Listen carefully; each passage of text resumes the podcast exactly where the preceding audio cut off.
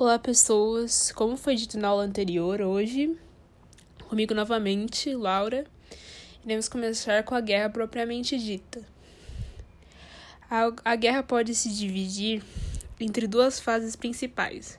Claro, além das primeiras movimentações de junho de 1914. Ela se divide em a guerra de movimento e a guerra de trincheiras. E assim, hoje, vamos começar com a primeira fase da, da Primeira Guerra, que ficou conhecida como Guerra de Movimento. Então, gente, a primeira fase da Primeira Guerra, ela se iniciou em agosto de 1914 e, e terminou em dezembro do mesmo ano. Bem, a Grande Guerra ela se espalhou por 28 países, entre eles o Brasil. E além de operações terrestres, ela envolveu operações navais e aéreas. Portanto, a guerra se deu entre aviões, navios, tanques de guerra e soldados em terra. Travou-se então seis frentes ou teatros de operações terrestres, dois, dois principais e quatro secundários. As duas principais foram as frentes ocidentais e orientais. Na frente ocidental começaram a desenvolver-se as operações de vulto, e nela se decidiu a guerra. Considerando-se, portanto, as atitudes da frente ocidental para o desenvolvimento das duas fases por questões estratégicas de tempo e de espaço. Começa em agosto com a invasão de Luxemburgo e da Bélgica pela Alemanha e termina em fins de dezembro de 1914 com a primeira Batalha de Marne e a corrida para o mar. Em 3 de agosto de 1914, desabou sobre a, sobre a Bélgica uma ação violenta do comandante superior do exército, o general Maut, e o comandante do primeiro exército da ala direita, o general Alexandre von Kluck.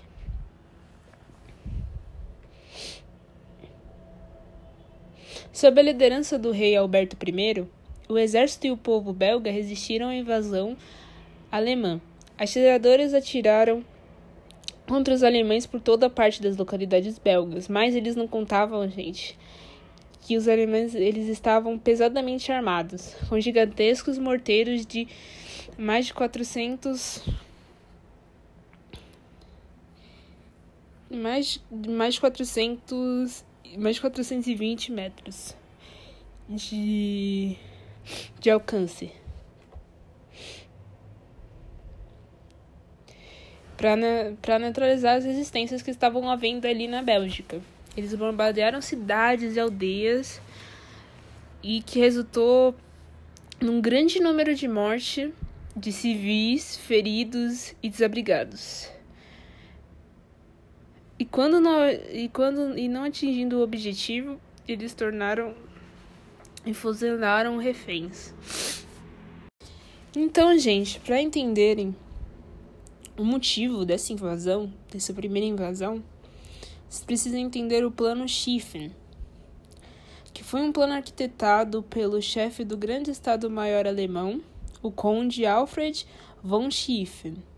O plano Schiffen consistia em, primeiro, uma manobra de envolvimento de uma ala direita, que ficava à direita, girando velozmente para o oeste, através de Luxemburgo e da Bélgica, e depois para o sul, pela França, envolvendo Paris por oeste. Enquanto isso, a ala esquerda alemã atacaria ao sul, na fronteira da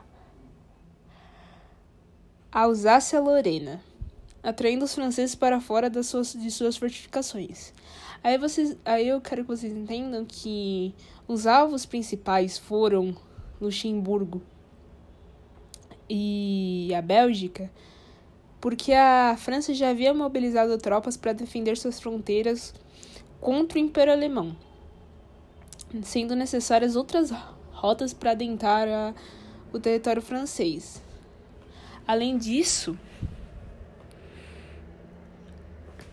a França já consolidava, consolidou o revanchismo francês que a gente falou algumas aulas atrás, que a Isabela explicou para vocês algumas aulas atrás.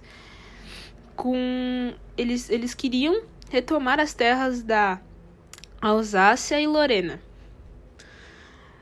Então a condição essencial para eles conseguirem êxito, o êxito com este plano seria a velocidade da ala direita, extremamente forte em relação à, à velocidade da esquerda. Sendo assim, gente, seriam duas frentes de ataque vindas de ambos os lados que, em certo ponto, deveriam se encontrar e fechar o cerco contra o oponente principal, a, a França, que implicava em atacar primeiro Luxemburgo e depois a Bélgica. O plano previa uma atitude defensiva até a vitória do, do Ocidente. Fortifiquem a ala direita, foram as palavras de Schiffen em 1913, às vésperas da guerra e à beira da morte. Os alemães acreditavam ser o plano perfeito reunir a maior parte dos exércitos para a vitória rápida contra o oponente menos perigoso que a Rússia, visto a vitória que eles tinham tido sobre a França na Guerra Franco-Prussiana. Agora, gente, vocês entenderam um pouco, um pouco sobre o plano alemão e os motivos deles terem invadido primeiro Luxemburgo e a Bélgica, ao invés de ter, de ter atacado diretamente os seus oponentes, que seriam a França e a Rússia e a Grã-Bretanha. É, a gente vai voltar. Agora eu vou voltar a explicar sobre esse desenvolvimento da guerra, o desenvolvimento desse plano. Bem, então, como disse, como eu, como eu disse para vocês, para neutralizar as resistências, os exércitos alemães utilizaram artilharia pesada, que deixou marcas de diversos mortos e feridos na Bélgica. Eles fizeram um estrago enorme no território belga. Então, dominada a área fortificada da fronteira, os exércitos alemães prosseguiram pela Bélgica e pelo norte da França, até as proximidades de Paris.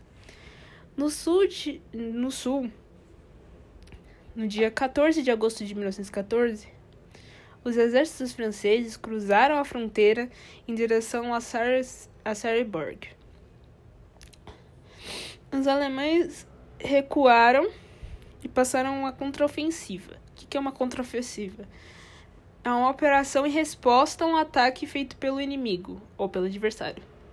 Ou seja, essa, esse movimento que os franceses deram, os alemães eles, eles ecoaram para pensar numa, numa forma de contra-atacar. Foi chamada Batalha das Fronteiras. Um desastre, foi um desastre, um, des, um desastre francês mas os alemães eles, eles não conseguiram, com todas as suas. Com as suas duas alas, fechar a pinça que representaria o êxito do plano Schiffle. Schiffle. Ou seja, eles não conseguiram fazer uma um cerco de dois lados. Eles não conseguiram êxito nesse cerco dos dois lados, que seria que isola que causaria um, um, cer um beco sem saída para os franceses. E o mesmo aconteceu com a Força Extraordinária Britânica, sob o comando do Sir John French. Franceses e britânicos mantiveram alto o seu moral porque eles conseguiram meio que vencer nessa, nesse momento.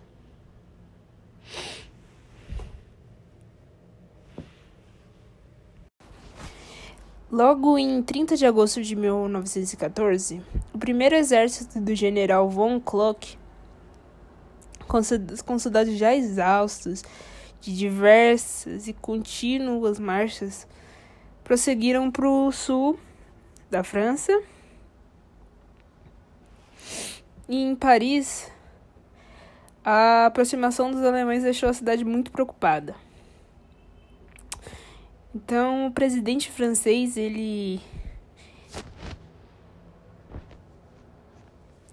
presidente francês do momento, ele e seus ministros fugiram para Bordeaux, o que deixou a população parisiense bem indignada e foram até compostas músicas para ridicularizar este ato covarde. O general Joseph Galli, Gallieni foi nomeado, foi nomeado governador militar da cidade, com a missão de defendê-la ao trance. Ou seja, o trance seria de forma excessivamente agressiva e contundente, deixando-a em ruínas se, for, se fosse necessário. Em 30 de agosto de, de 1914 também, o general Von Klock, acreditando que a força extraordinária britânica já não era mais, já não representava mais uma ameaça, ele tomou a iniciativa de desviar o plano. Ele desviou a rota que era para envolver Paris pelo oeste e foi em direção ao sudeste, em direção ao rio Marne com o propósito de travar uma batalha decisiva que destruiria de vez os exércitos franceses. E em 3 de setembro de 1914, um avião aliado informou as mudanças de direção de Von Klock. Gallieni então se encontrou com Joffre e, e ele persuadiu ele, ou seja, ele convenceu ele a montar uma operação de maior vulto sobre o flanco exposto do inimigo, com a participação dos britânicos do Marechal de Campo Sir John French. Nisso, Joffrey ele perpetuou o contra-ataque e o Mantec deu uma ordem de romper o combate e os alemães se retiraram em direção à corte do rio Aisne. Paris, portanto, foi salva e o plano Schlieffen se, se desfez. O Montec foi substituído pelo general Henrique von Falkirchen. Os franceses chamaram isso de milagre do, do Marne. E aí a gente e aí foi que neste, neste ponto foi que a guerra não seria não seria curta. E é ali que começaram as que começaram a se desenvolver as trincheiras.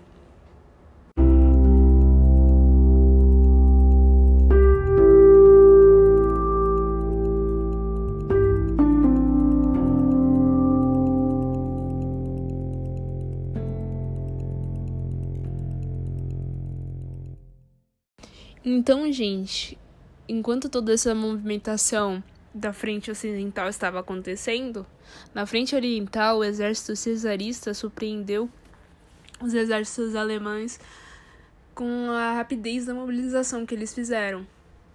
E os generais e generais russos puseram em apuros o oitavo exército alemão, comandado pelo pelo general von Privitz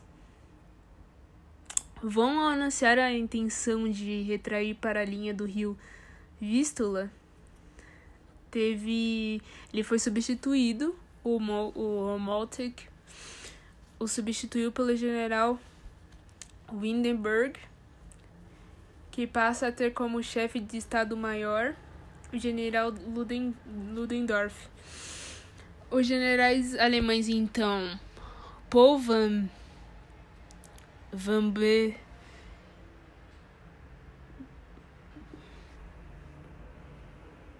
Paul B. O Van Windenberg e o Eric Ludendorff formaram uma boa equipe e que, que trouxeram competências, competentes táticas de guerra. Os alemães tinham melhor comando, melhor tropa, melhor serviço de escuta telefônica, interceptando comunicações que os russos transmitiam é, sem codificação. Eles não codificaram as mensagens, então os alemães conseguiram descobrir as organizações que eles estavam fazendo entre o exército. E aí, com isso, os russos foram de derrotados nas batalhas de Tannenberg e Lagos Masurianos. Então, portanto, os alemães eles venceram esta primeira batalha, essa última batalha da primeira fase da guerra. E em 1 de novembro de 1917, o Império Turco-Otomano entrou na guerra ao lado dos, dos impérios centrais, a Tríplice Aliança. Então foi assim que me, que me foi assim que se desenvolveu a primeira fase da da guerra chamada Guerra de Movimento.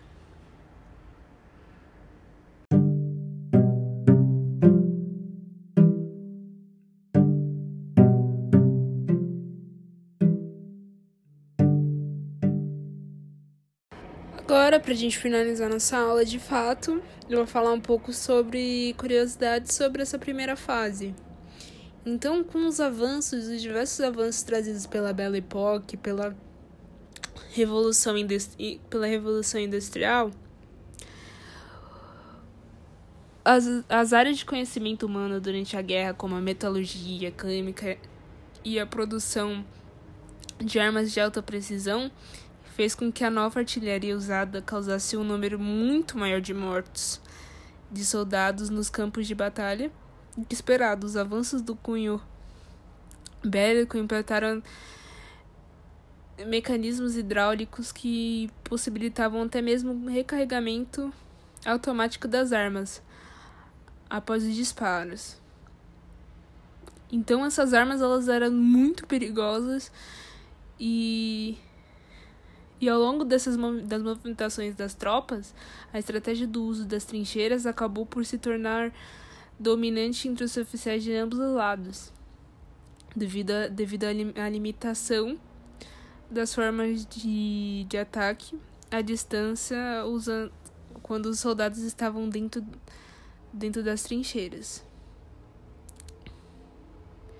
Então, as trincheiras elas foram responsáveis para salvar inúmeras vidas. Então, essas trincheiras que começaram a ser usadas, ser usadas de, é, essas, essas trincheiras que elas começaram a ser usadas nessa primeira fase, elas salvaram bastante, elas salvaram bastantes, bastantes, bastante vidas ao longo da da Primeira Guerra. E a gente vai ver isso na, na, na próxima aula. Eu vou explicar para vocês como se deu a, a, última fase, a segunda fase da guerra, a Guerra das Trincheiras. Vocês vão entender o porquê. E, e como ela salvou. Esse, como ela salvou tantas vidas assim. Gente, agora eu tenho uma dica de filme para vocês, muito interessante, que vai ajudar vocês a entender um pouquinho mais sobre essa primeira fase e aquecer e um pequeno aquecimento para próxima aula. O filme chama Feliz Natal, uma produção de 2005, uma produção francesa, dirigida por Christian Carion. E a sinopse do filme é uma trégua durante a Primeira Guerra Mundial é mostrada sob o ponto de vista dos soldados envolvidos no conflito. Em dezembro de 1914, integrantes do exército dos exércitos francês, escocês e alemão ganham uma folga de Natal e descobrem que é possível desfrutar poucos, porém bons momentos de paz e humanidade nas trincheiras. Ou seja, é um filme que além de mostrar esse evento que realmente aconteceu na Primeira Guerra, mostra um pouco do lado mais do lado mais humano, que é uma perspectiva que teriam soldados naquele momento de extremo frio, de extrema vulnerabilidade e incerteza de ambos os lados. E um momento que, apesar de, todas as, de todos os conflitos, eles se uniram para comemorar o Natal. Mostra vai ajudar você a estudar sobre a guerra e vai ajudar vocês a ter uma, uma reflexão também sobre os fatos. É um filme que dá para você, vocês acharem bem fácil na internet. Tem no YouTube para alugar, mas também tem em outros sites. E ele tem uma avaliação muito boa. de 3,5,8 estrelas. E ele teve indicações para o César de melhor filme, Prêmio Globo de Ouro de melhor filme estrangeiro, Oscar de melhor filme estrangeiro, César de, de melhor ator coadjuvante, Prêmio BAFTA de cinema, melhor filme estrangeiro, todos de 2006, todas as premiações de 2006, César de melhor música original, César de melhor roteiro original, César de, de melhor figurino, César de melhor direção de arte e prêmio do cinema europeu, que é o prêmio do público. Espero que vocês assistam. Ele vai ser um filme muito interessante para vocês para finalizar este conteúdo desta aula e para dar um aquecimento para a próxima aula. Então, na próxima aula, eu vou começar a falar sobre, a guerra, sobre as guerras de trincheira. E na próxima aula, que vai vir depois dessa aula, a, a aula 6, que ela é dividida em duas partes, a Isabela vai falar sobre a entrada da, dos Estados Unidos na Primeira Guerra e a saída da Rússia da Primeira Guerra também. E aí a gente vai encaminhar para as últimas aulas que a gente vai fazer o desfecho o desfecho deste tema. E eu espero que eu espero vocês nas próximas aulas. Tchau.